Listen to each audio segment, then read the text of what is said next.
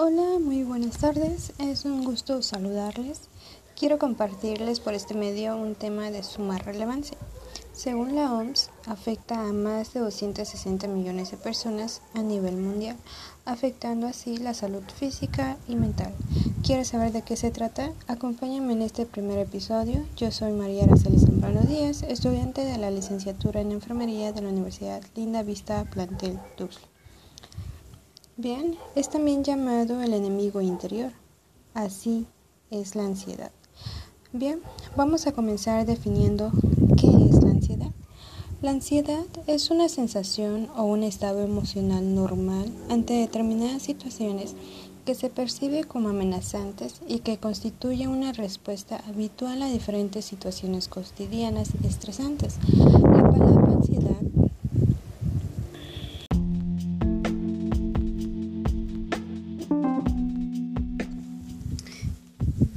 ansiedad es una sensación o un estado emocional normal ante determinadas situaciones que se percibe como amenazantes y que constituye una respuesta habitual a diferentes situaciones cotidianas estresantes.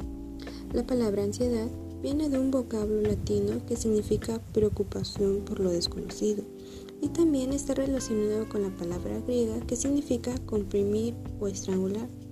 ¿Será que estamos siendo estrangulados por la ansiedad? Si bien la ansiedad es una reacción frente a la vida en el mundo, forma parte de nuestro mundo, así tanto como el comer. Ha sido desde el principio de la humanidad y es normal, pero ¿cómo podemos escapar a, ella si el trauma empieza desde el nacimiento?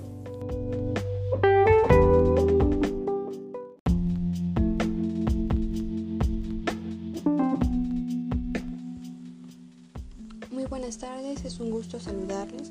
Quiero compartirles por este medio un tema de suma relevancia.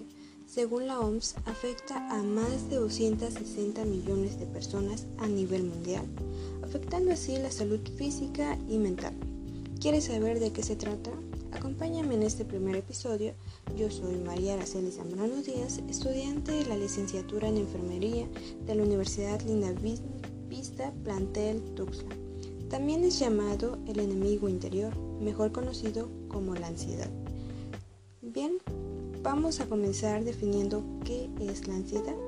La ansiedad es una sensación o un estado emocional normal ante determinadas situaciones que se percibe como amenazantes y que constituye una respuesta habitual a diferentes situaciones cotidianas estresantes. La palabra ansiedad viene de un vocablo latino que significa preocupación por lo desconocido, y también está relacionada con la palabra griega que significa comprimir o estrangular. ¿Será que estamos siendo estrangulados por la ansiedad? Si bien la ansiedad es una reacción normal frente a la vida en el mundo, forma parte de nuestro mundo, de nuestro yo. Esto ha sido desde el principio de la humanidad y es normal. Pero ¿cómo podemos escapar de ella si el trauma empieza desde el nacimiento? Vamos a imaginar, si fuera posible ser concebidos con amor, en un entorno limpio y sin problemas, y pasar el tiempo en el útero chapoteando felizmente en una madre serena y bien alimentada, este sería un buen principio para un viaje sin problemas si fuera posible también deslizarse sin dolor a través del canal de parto para salir a un mundo amable, libre de luces cegadoras y ruidos que asaltan nuestros sentidos, y si fuéramos recibidos con un bañito calientito en vez de que nos colgaran cabeza abajo y nos dieran unos golpes con las manos para que reaccionemos, que es la primera injusticia, sería otro paso en la buena dirección. Y si tuviéramos la garantía de Dios de que dejaríamos esta vida sin el más mínimo dolor, entonces la ansiedad sería, no sería algo normal, sino anormal. Como podemos ver, es imposible no tener algún grado de ansiedad.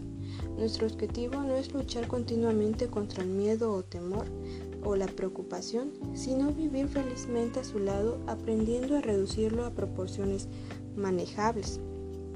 Y ustedes se preguntarán, eh, ¿es necesaria la ansiedad? Bueno, en la ansiedad, la actividad del cuerpo y de la mente se acelera.